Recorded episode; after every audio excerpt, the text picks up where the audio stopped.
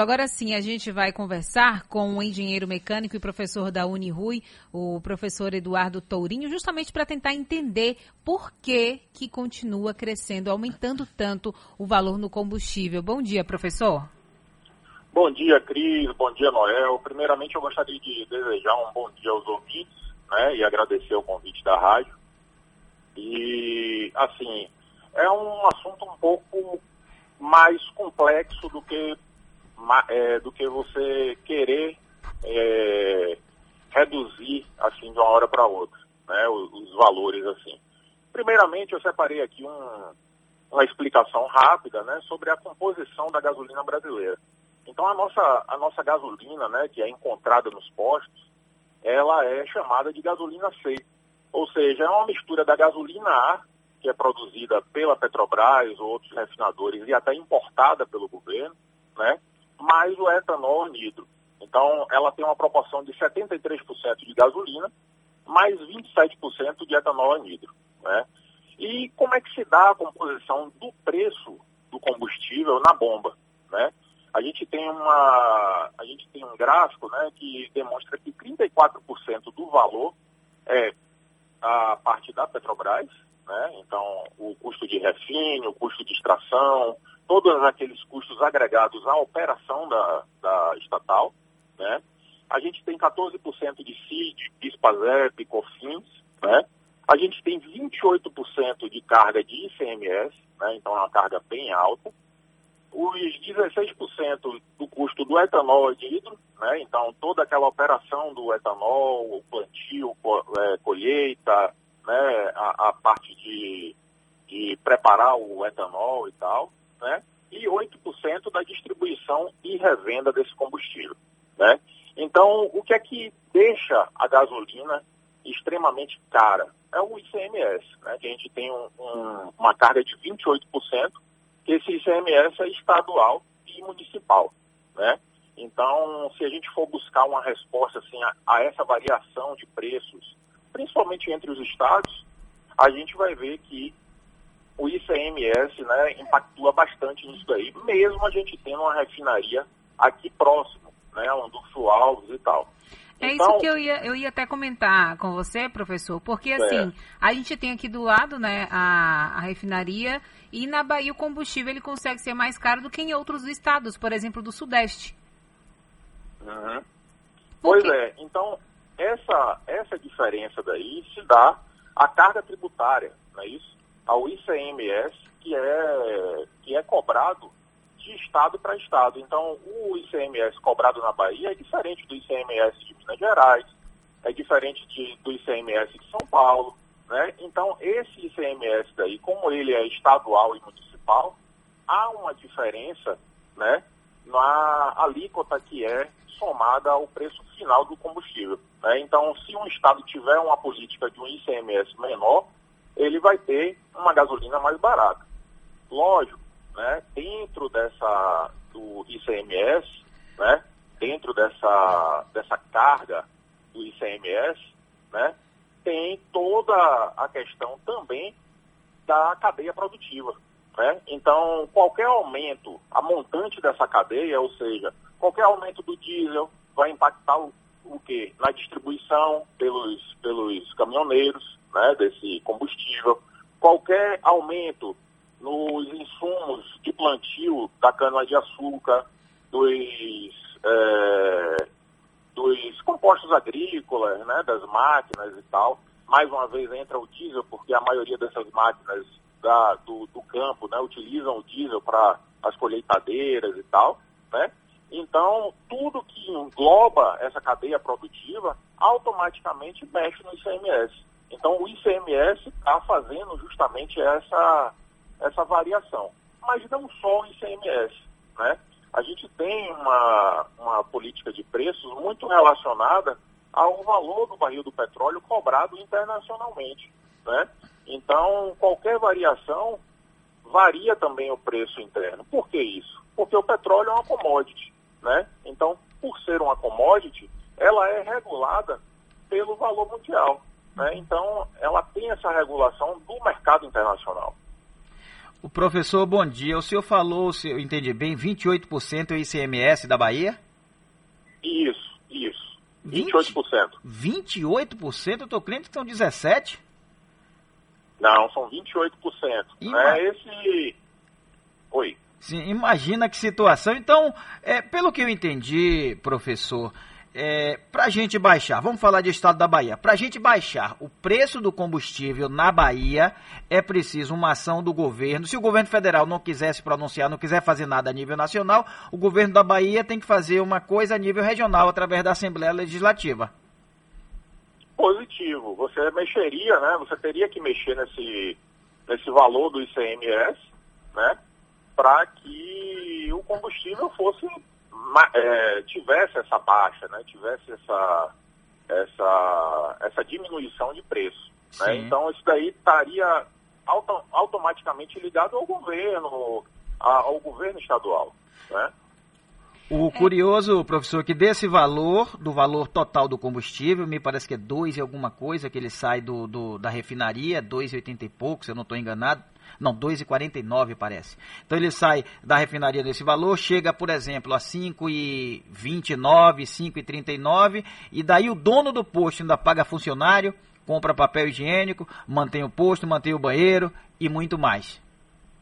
Pois é, então é esse custo aí, quando a gente vê no, no gráfico, né, tipo um, um custo de distribuição e revenda, entra tudo isso.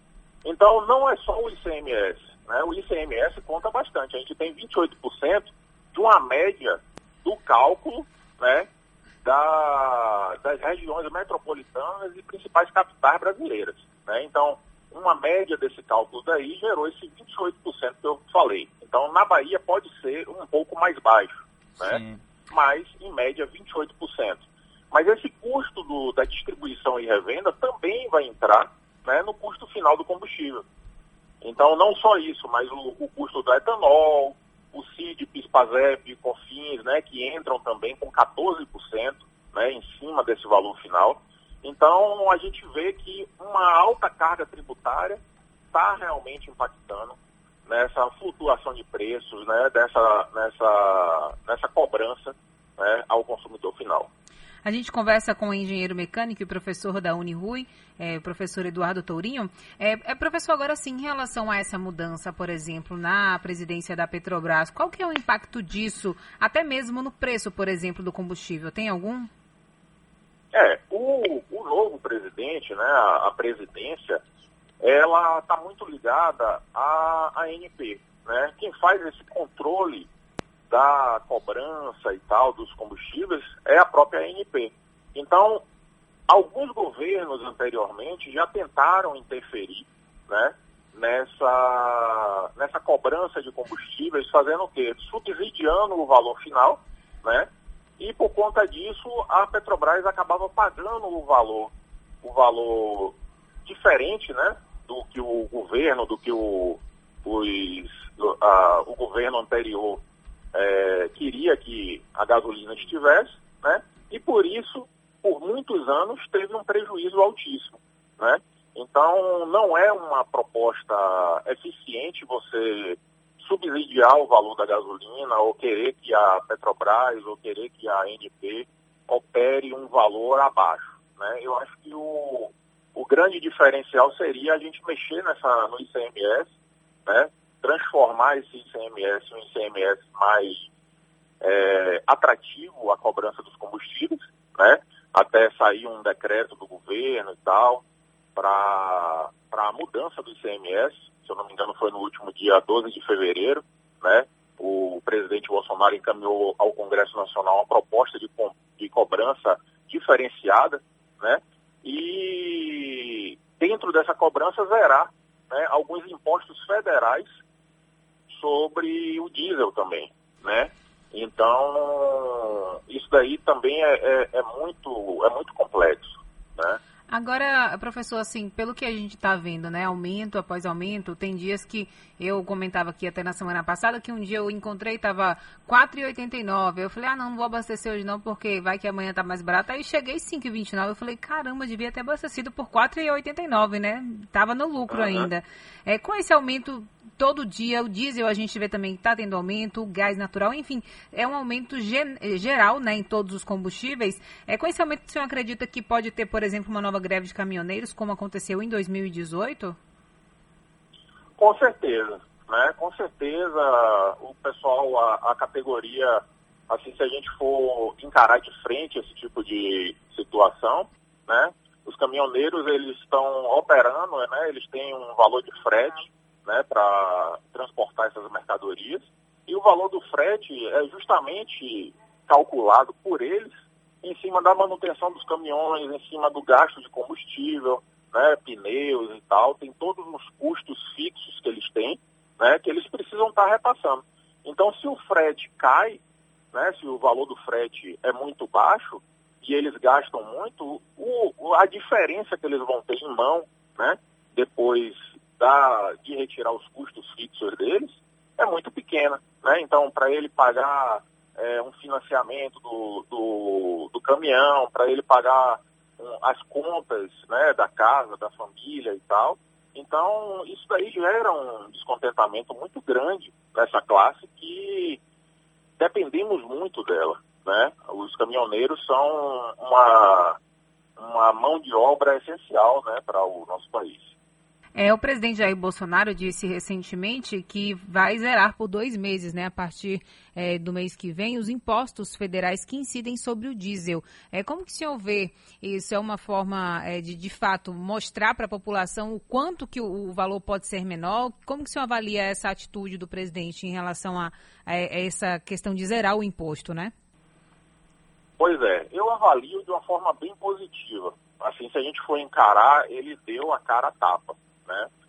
Ele, ele se expôs, né? Ou seja, ele vai tirar o, os impostos federais, vai zerar os impostos federais em cima do diesel, para demonstrar para a população o que é que mais impactua no valor final cobrado. Né? Então, isso daí, para mim, é uma, é uma atitude muito nobre do presidente.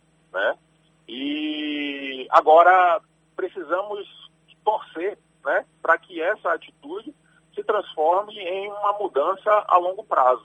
Né? Ou seja, se o governo decidir retirar os impostos dos combustíveis ou gerar uma alíquota menor para ser cobrada, para ser calculada em cima dos combustíveis, aí realmente a nossa sociedade vai ter um ganho é, expressivo com relação a, a, a, esse preço, né? a esse preço final que chega para a gente. É, tem um ouvinte que comenta aqui é, cadê o nome dele?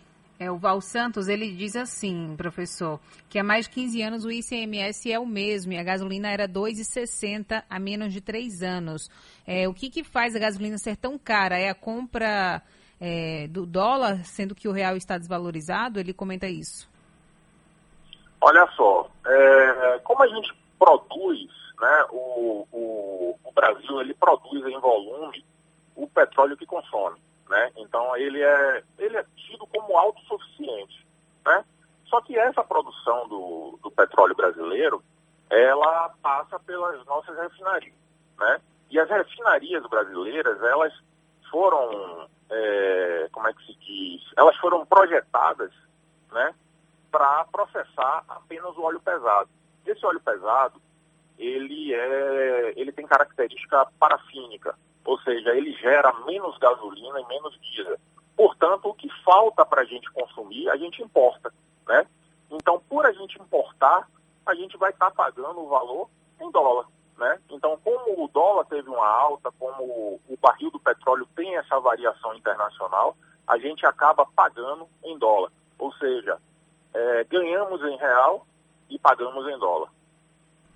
Tá certo, então, muitíssimo obrigada aqui pela participação. Conversamos com o engenheiro mecânico e professor da Unirui, Eduardo Tourinho. Tenha um ótimo dia, professor. Muito obrigado, um ótimo dia a todos, uma ótima semana e muito obrigado mais uma vez.